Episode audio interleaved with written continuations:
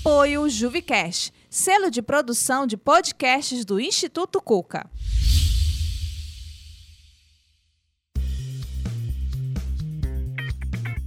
Você escuta agora o podcast Design Desenrolado.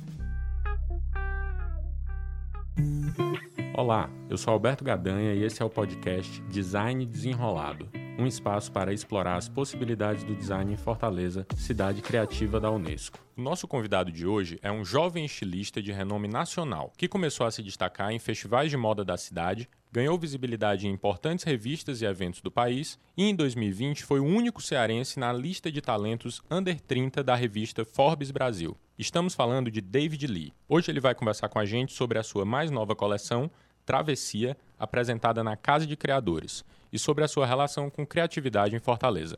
Olá, David. Muito bem-vindo. É um prazer te receber nessa primeira edição do Design Desenrolado. Para começar, eu queria te perguntar: você sempre soube que era criativo? Como é que isso começa na tua vida?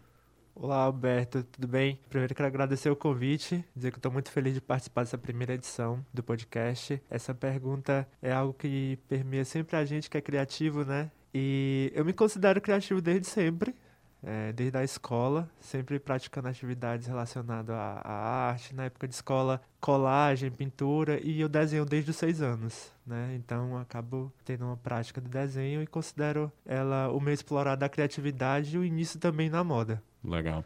E o, o, como é que tu vê essa relação da moda, do desenho em si, né, do traço, e, e, e esse avanço até, pode se definir de avanço, mas essa trajetória até o design? Né? Mas como é que, que tu lida com, com esse personagem do estilista clássico né, do estilista da, da, da, moda francesa, do estilista cheio de vontades e, e, e dessa criatividade misteriosa, né, até o, o, o, projeto de design de moda no sentido mais técnico, é, no sentido também de, de escala. Como é que tu pensa essa trajetória desde o estilista mais ligado talvez a um trabalho artístico até construir essa possibilidade de escala na perspectiva mais do design? Na verdade, é algo que eu tento me afastar, sabe, Alberto? Essa questão do, do estilista, na verdade. Essa coisa que é um olhar antigo, né? Mas que ainda assim perpetua muito a moda. Que é essa ideia do cara que pensa tudo, até faz tudo só, é, toma decisões sozinha. E quando a gente fala em design, a gente já pensa realmente algo em solução, primeiramente, né? A roupa, antes de tudo, de carregar uma expressão artística, ela é algo funcional, né? Tem, ela carrega as percepções de quem a faz, mas também afirma a personalidade de quem está vestindo. Então, assim, apesar de levar o meu nome e ter as minhas colocações, a minha percepção de mundo e o que eu acredito no meu trabalho, eu tento colocar a minha percepção em paralelo com o que as pessoas estão pensando, o que elas possam fazer sentido para as pessoas, mas não que ela seja uma roupa feita para mim, né? Tipo, ah, é uma roupa pro David que o David vai usar. Às vezes tem roupa que eu desenho que nem eu talvez usasse. Então eu tenho essa percepção de pensar no outro, que eu acho também que é uma percepção do design, né? É, essa questão realmente do, do estilista é algo que, que eu tento me afastar e não acho bacana na moda a gente ainda cultuar por parte ainda de algumas pessoas, acredito, apesar de, como eu falei, ser antigo antigo ainda existir. É, e quando eu penso em marca mesmo, eu tenho que pensar nessa questão do, da produção em si, né? Pensar em outros aspectos na roupa, é, na escala, numa grade de roupa, pensar em ergonomia, pensar em todos os aspectos que entram ligados ao design em si. Então, é, apesar de não ter também uma formação acadêmica, foi algo que eu me aprimorei, eu busquei aprender, né? E, e tive que aprender, na verdade, para colocar em prática na marca e tentar reproduzir em todo o meu trabalho. Massa. É interessante ver, ver como é que muda, né, essa... Não só na moda, acho que todas as áreas, né, do, do, do design, quando a gente pensa o pessoal do gráfico, que é mais próximo para mim, né? A gente antigamente se chamava de programação visual, uhum. os designers de produtos se chamavam de desenhistas industriais, né? Então, ter acontecido essa mudança na moda não é exclusiva, né? Também é uma coisa que vem acontecendo. Mas David, voltando, voltando não, chegando né, a esse teu último trabalho, Travessia. Antes de falar da coleção como um todo, a gente estava falando aqui de design gráfico, eu queria te perguntar isso, sobre as estampas. É, inclusive, estamos aqui nos, nos estúdios do, do Cuca Barra, aproveitando para agradecer é, é, a hospitalidade do pessoal aqui. Se vocês estivessem aqui no estúdio, vocês veriam que o David está com a camisa com estampa já dessa última coleção, estampa linda, rosa com preta, com várias imagens desconstruídas. E desde o do desfile, que está disponível na internet, no YouTube, procura em Casa de Criadores, David Lee, que vocês vão achar. É, e tem os rostos, né? Quem são essas pessoas, como é que funciona a criação dessas, dessas estampas, né? É, tu, tu, tu, tu, você desenha, você cria elas a partir de alguma coisa, ou é um processo de escolha? É, é, como é que elas se ligam com, com o resto das peças, né? Que são mais lisas, vamos dizer assim. Tranquilo. É, eu costumo dizer que o meu processo assim vai acontecendo. Às vezes eu tenho um, um, formato de começar às vezes pelo desenho e depois ir para a estampa, depois, mas acaba que às vezes um processo pode ultrapassar o outro. E no caso a estampa chegou antes, porque não consigo desenhar nada, nem conseguir conceber uma coleção quando eu não consigo amarrar todos os detalhes, sabe? Tipo assim, uma ponta não faz sentido com a outra. E a ideia da estampa foi de uma pessoa que trabalha comigo, que é o Guilherme, ele trabalha comigo já há um bom tempo, ele me apresentou essa estampa já há algum tempo. E ela fez sentido agora, como também a ideia da coleção era sobre desenhos que eu já tinha porque eu tava falando da ideia de restrição e brincando com alguns elementos estilísticos que eram amarrações, né? Isso me lembrou loucura, é, ao mesmo tempo liberdade, e eu na hora lembrei essa estampa dele, que era uma ideia de tipo loucura mesmo, distorcida. Você só vê que é esses rochas que tu falou, essa distorção, quando você tá um pouco mais perto, mais de longe ela parece um abstrato, Sim. né? E ele pegou imagens e manipulou. Então, tipo, você tem uma pessoa degolada até, assim, de rosto aqui, se você chegar pertinho. E ela vai trazendo essa meio confusão, que era uma ideia também da coleção, assim, digamos que uma confusão do mundo, uma confusão de sentimentos, uma confusão do, do, do momento, ou até também minha, até no sentido, né, de pandemia, de todas as coisas que passam na nossa cabeça, né? Confusão nem sempre é uma conotação tão negativa no âmbito de, né, ah, estou, mas no sentido de, poxa, estou embaralhado aqui com tanta coisa, tanta ideia, que caminho vou escolher, que, o que, que eu vou delegar, vou estar tá fazendo essa curadoria. Então foi essa a ideia da estampa, é a única estampa da coleção, e a gente fez uma variante na cor, uhum. na cor branca, e ela também deu o tom da cartela, que quando eu tive a estampa no rosa, Aí senão agora eu vou ter que ter uma parte rosa na coleção. E aí eu linkei já com outra parte que já tinha, que era o crochê, que era um, um rosa mais forte. Então Sim. o processo de estampa é, é, algo que vai acontecendo também, assim, mas nem sempre ele é uma prioridade ou, ou pode ter mais de um, é mais do, do, processo. Eu não gosto tipo de me limitar tanto, sabe? E deixando a coisa fluir.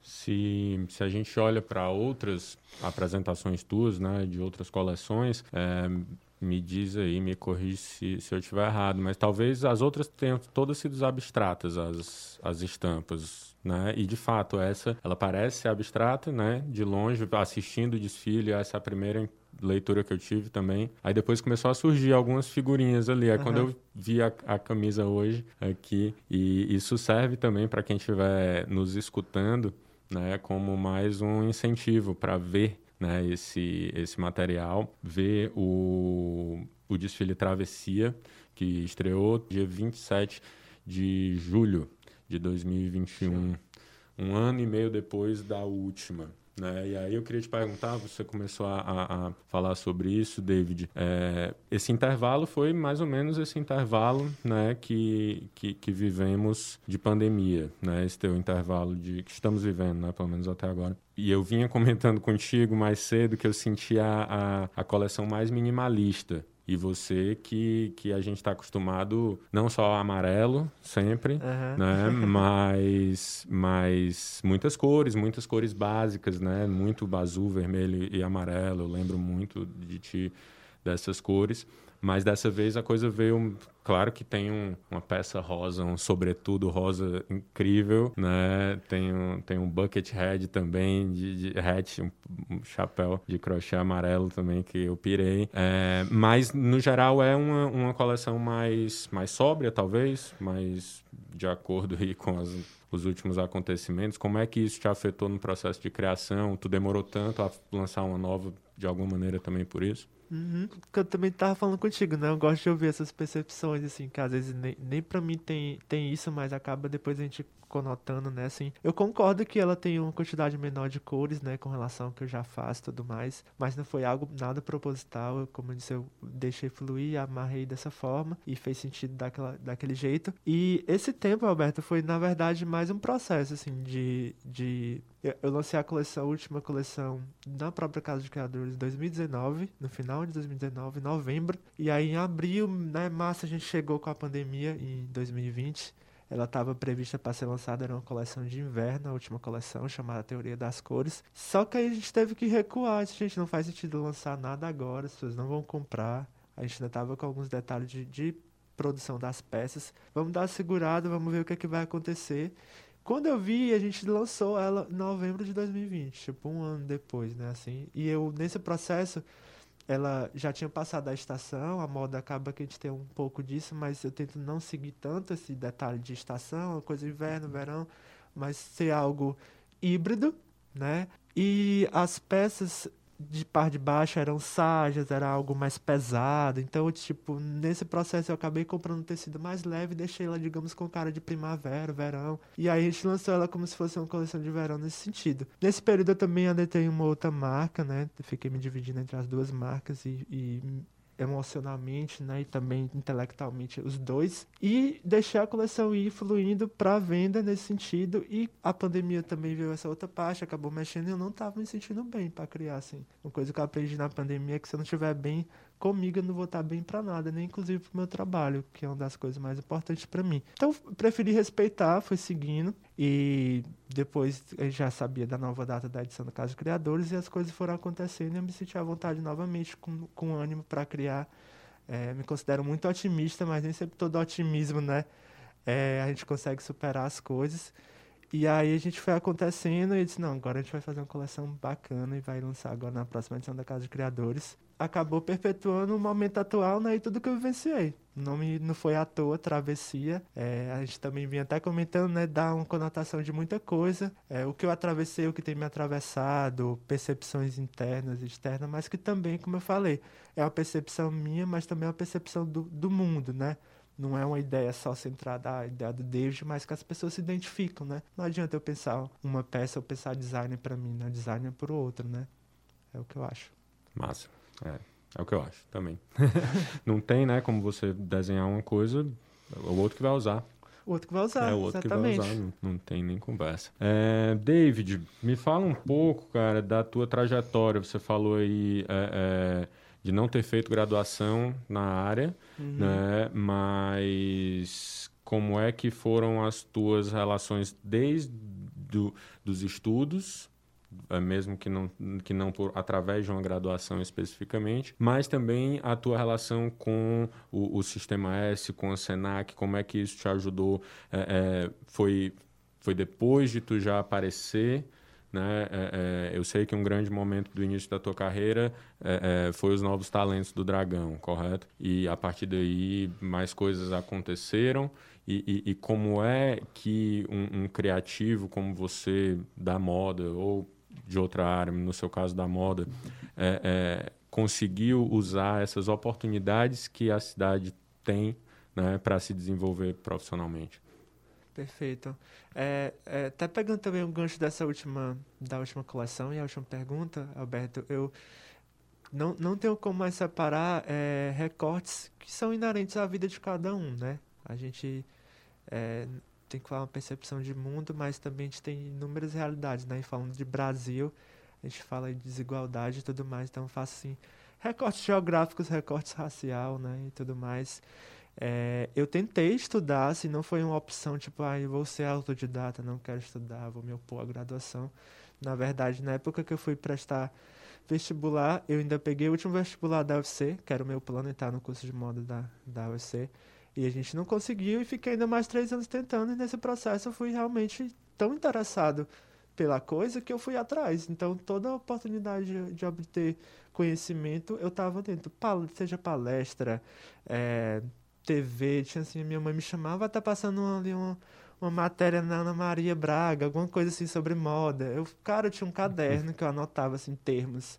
é fazer, né, o corte que vai cair em forma de ah, para ter já um repertório e tudo mais. E buscando em livro, e eu fui tendo contato também com algumas pessoas que já tinham sido formadas, né? E acabei me aproximando muito das pessoas da UFC em si, assim. Toda a maioria dos meus amigos da moda se formaram lá. Tem uma amiga que me emprestou as apostilas.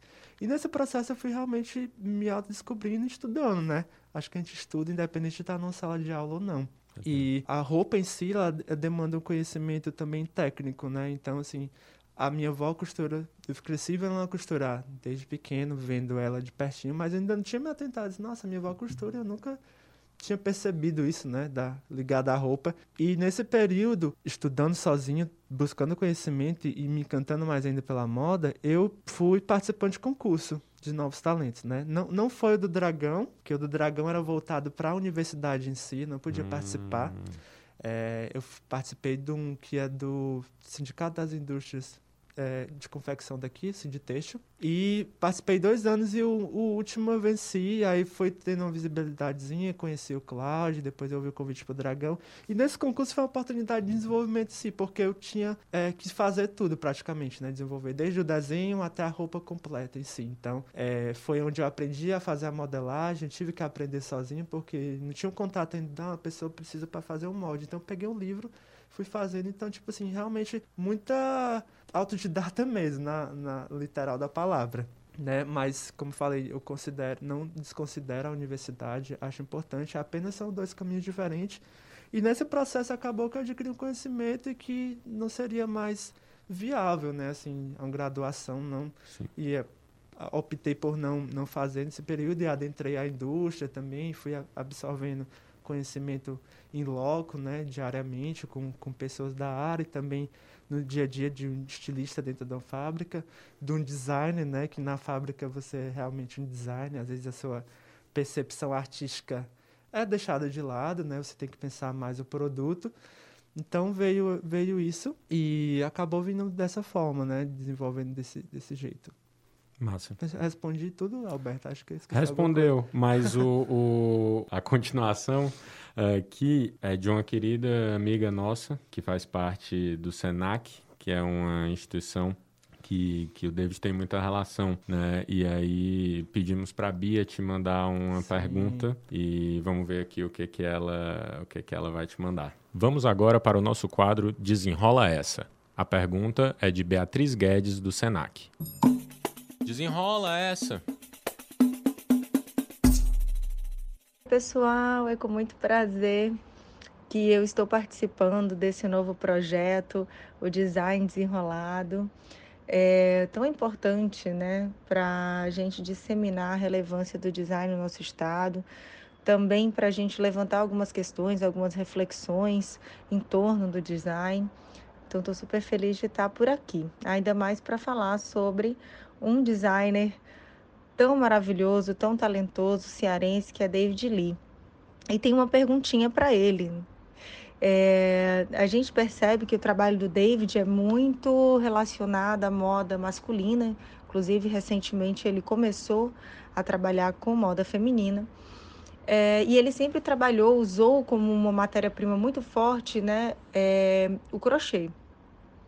E eu queria saber dele é, de que forma ele entende, né, dentro do processo criativo dele, como que ele entende essa, essa arte, né, essa artesania tão eminentemente feminina é, dentro da moda masculina, assim, como que ele visualiza esse casamento, né, que ele trabalha tão bem. O Senac eu tive contato realmente no começo desse período assim de se desenvolver, né, participando de concurso. E combinei com meu pai que eu ia eh, pagar, ele ia pagar metade do ano do curso do Senac de desenho de moda e a outra metade eu ia fazer o cursinho para vestibular, né? E assim a gente fez, eu fiquei lá, ainda tinha uma unidade ali no, no Iracema, perto do Dragão do Mar. E apesar de desenhar desde seis anos, teve esse contato, né, de ter a proporção de desenho de moda, que a gente chama de croquis, e o Senac me proporcionou ter um, um visual maior do que seria né, essa profissão, do que seria a moda, e lá realmente eu consegui, poxa, é isso realmente que eu quero. Então, é, o Senac me proporcionou isso, né, e a gente teve uma retomada em 2019, onde eles me apoiaram aí a Londres, onde eu fui o único representante lá no IFS, que era uma mostra de novos designers do mundo.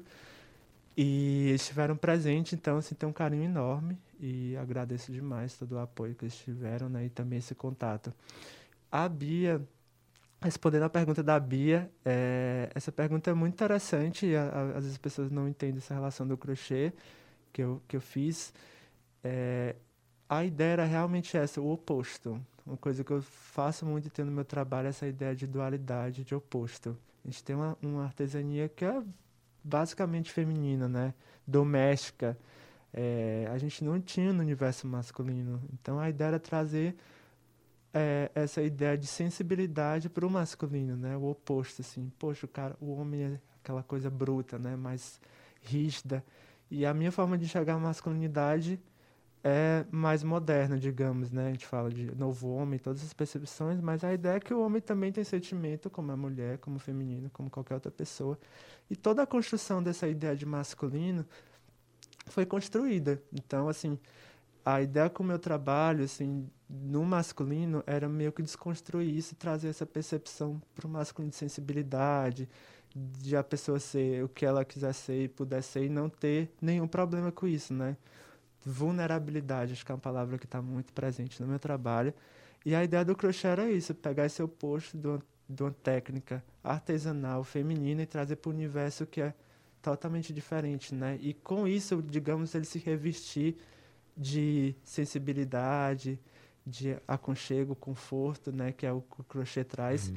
E nesse período também de desenvolvimento de descobrir da moda, eu tive contato muito grande com uma pessoa que é a Cristina, e ela é uma fantástica assim, pessoa criativa, artesã também, considera designer, que ela mexe assim, no crochê. Então foi de perto, então desde os primeiros concursos eu acabei colocando crochê. Então, assim, é uma técnica que eu tenho muita paixão e acabei aprendendo a amar com ela e fiz esse paralelo, né, trazendo uma ideia para a marca, um conceito, digamos, de trazer para o universo que é totalmente oposto e trazer essas percepções para o masculino, né, de sensibilidade, questionar a vulnerabilidade do homem e tudo mais.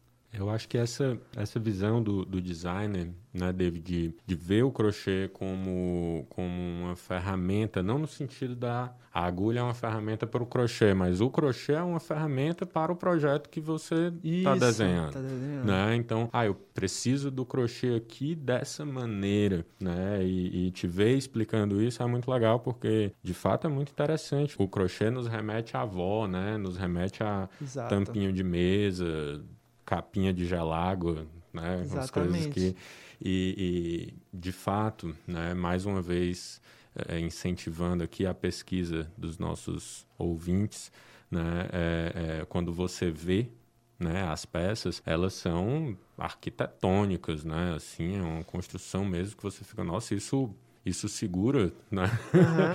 isso prega aí mesmo, como, como, como, é, né? Como você falou, você, você vê que é um trabalho de, de técnica também, né? Não é só um trabalho de, de imaginação ou de criação nesse sentido, né? Mas também tem toda uma... Que, que é importante quando a gente... Essa questão né, do autodidatismo ou, ou, ou dessa, desse conhecimento na prática, né? Como você falou, de conhecer uma pessoa, Cristina, é isso? Cristina. Cristina, que, que, que sabe mexer ali no negócio, né? E aí você, você usa aquilo de uma maneira para tornar né, um produto final completo, que tem aquilo, mas que, como você disse, tem uma estampa, tem os aviamentos, tem as ferragens, né? O pessoal uhum. chama. Então, é, quando a gente às vezes pensa no trabalho do estilista, a gente pensa no lance da roupa, tecido, e, e acaba ali, né? Mas, pô, crochê é linha, né? Ao pé da letra não é nem uma, uma coisa plana, Exatamente. é uma linha que você faz um, uma superfície, não uma é? Superfície. Não é, não é pouca coisa. Não é pouca coisa. não é pouca coisa. Então, David, queria te parabenizar, cara, especialmente por esse último trabalho, por esses últimos anos na Casa de Criadores e por toda a tua é, é, trajetória até hoje. É um prazer conhecê-lo, ver o seu trabalho, saber que temos em Fortaleza criativos, pessoas é, é, fazendo coisas que o mundo inteiro tá, tá apreciando, né? Então, cara, para a gente começar a, a, chegar perto do nosso encerramento aqui, queria saber de ti Como é que você acha que Fortaleza pode se tornar uma cidade ainda mais criativa? Que tipo de iniciativas devem acontecer, seja através do poder público ou da iniciativa privada ou até das pessoas individualmente, né? O que que cada um pode fazer, o que que a cidade, o que que pode acontecer na cidade para a gente se tornar cada vez mais de fato uma cidade criativa. Perfeito. Eu vou utilizar uma frase que eu utilizo também na marca, Beto. Ficou assim uma definição em resumo para mim, que é eu costumo dizer que se vestir de possibilidades, assim, né? É, a roupa apresentar esse aspecto e você dar a possibilidade para tudo. Eu acho que a gente mostrar as possibilidades, é, às vezes a gente, como você falou, falta um conhecimento, falta uma terem um, uma ideia do que que é e a gente apresentar para elas o que que é possível, né? Poxa, dentro desse gancho aqui eu tenho esse caminho, tenho esse, tenho esse, tornar, digamos, é, mais didático até é, para inúmeras áreas que não são a nossa, né? Para a gente é muito claro o que é, que é design e tudo mais, mas a gente chegar para as outras áreas ou pessoas leigas, digamos, e apresentar as possibilidades, né? É, de fato, assim, efetivamente, não me vem à cabeça alguma prática, mas assim, gente, o falar, o disseminar, isso já eu acho que é um, um fato, e a gente apresentar o que, que é possível, né? E, e pegando aqui também o gancho do onde a gente está, né? O Cuca Barra, é, gente falando de periferia, de juventude, é, às vezes a gente coloca algo muito distante, né? A gente vê a moda, o design, às vezes as pessoas não sabem nem o que é, então no dia a dia dela, mostrar para essas pessoas que é possível, né? Às vezes a gente enxerga que, poxa, eu tô tão longe disso aqui, eu, caramba, tá aqui perto de mim, eu posso, né? Empoderar, digamos, nessa juventude, ou que né, quando a gente fala de novo, de crescimento, a gente está falando de jovem, né? São, são eles que vão levar é, a coisa a crescer. Então, acho que é apresentar mesmo essas possibilidades e dizer que é possível, digamos. Muito legal, cara. É isso mesmo. Nós estamos aqui nos estúdios do Cuca Barra e aproveitamos também para agradecer toda a equipe aqui do Cuca Barra que nos receberam super bem e que para gente, né, do design desenrolado e da chancela de Fortaleza Cidade Criativa da Unesco, é muito importante essa relação com o jovem, como você falou. São eles que vão estar tá por aí, já estão por aí e vão estar tá no, no, nos próximos anos. Não podia deixar de falar, David Lee falando de juventude, está, esteve, foi, apareceu na Forbes Under 30, né? O, o, o, os promissores criativos, pessoas. Fala rapidinho como é que foi esse recorte, como é que tu chegou nessa nessa lista aí tão importante da revista Forbes. Nossa, foi o encerramento de 2019, né? Assim, foi fantástico quando eu recebi a notícia. É, até também respondendo assim, muitas pessoas, as pessoas acham que eu mandei uma inscrição, alguma coisa assim, mas não houve isso, né? A, a Forbes escolhe, tem uma equipe e chegou até a mim que eu havia, eu estava na lista, né? Da moda, é, como seis pessoas de talentos promissores abaixo dos 30 anos, né? Eu até fiz uma pesquisa assim, e até então não vi nenhum cearense na área de design da moda adentrar a lista. E fiquei muito feliz, né? É, novamente fazem esse recorte do Nordeste, do Ceará. É muito importante a gente falar isso, né, Alberto? Porque a gente, enfim, desigualdade no Brasil, infelizmente tudo às vezes parece acontecer no Sul. Ontem também eu vi uma, uma fala da pessoa, a gente às vezes tem que sair do local para, digamos, obter o sucesso e acaba gerando imposto e renda para um outro local, sendo que você é da sua terra, né? E me ver essa consciência também, sabe? Poxa, a minha marca é localizada aqui, o meu CNPJ aqui, eu, eu gero imposto aqui, eu prefiro me manter aqui. Muitas pessoas na época que saíram tudo isso e muitas coisas acontecendo, pá, tu já vai para São Paulo, não sei o quê. Não, gente. Tá, então tá tudo certo eu ficar por aqui, eu quero ficar me deslocando e é muito importante também ter essa consciência, sabe? De gerar renda para o nosso local, trazer como que a gente quer falar de cidade criativa se a gente também não vai ter a parte remunerativa, né? Toda a parte de geração de renda que a gente está falando também de um trabalho e de vários outros criativos. Criatividade também é, claro. é dinheiro, né? É Toda economia criativa. economia criativa. Então, assim, é muito importante a gente falar isso. Da gente estar tá presente no nosso local e do nosso local a gente ser global, né?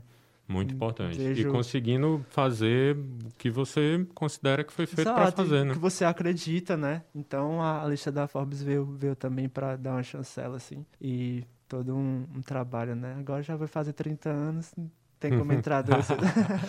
Ainda bem que, que, que já foi. Né? É. Massa, David. Cara, você falando de não sair de Fortaleza, mais uma vez a gente está aqui na Barra, com a vista para uma piscina, o pessoal nadando. Linda. Mais na frente ali tem a ponte, a Barra, um dos lugares mais bonitos da cidade. Não tem por que sair daqui mesmo, não. Não tem, concordo. Massa, meu velho David, foi um grande prazer estar com você nessa primeira edição do Design Desenrolado. Eu sou Alberto Gadanha e nos encontramos no próximo episódio. Podcast Design Desenrolado. Roteiro e produção, Gabinete da Vice-Prefeitura de Fortaleza. Apresentação, Alberto Gadanha. Vinheta de abertura, Melissa Campos e Carlos Boazou. Edição, Sara Gabriel. Gravado nos estúdios da Rede Cuca. Agradecimento à Coordenadoria Especial da Juventude de Fortaleza. Fortaleza, cidade criativa da Unesco. Prefeitura Municipal de Fortaleza.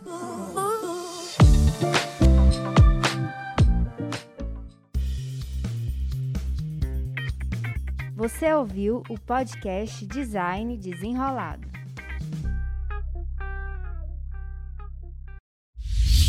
Apoio Juvicast, selo de produção de podcasts do Instituto Cuca.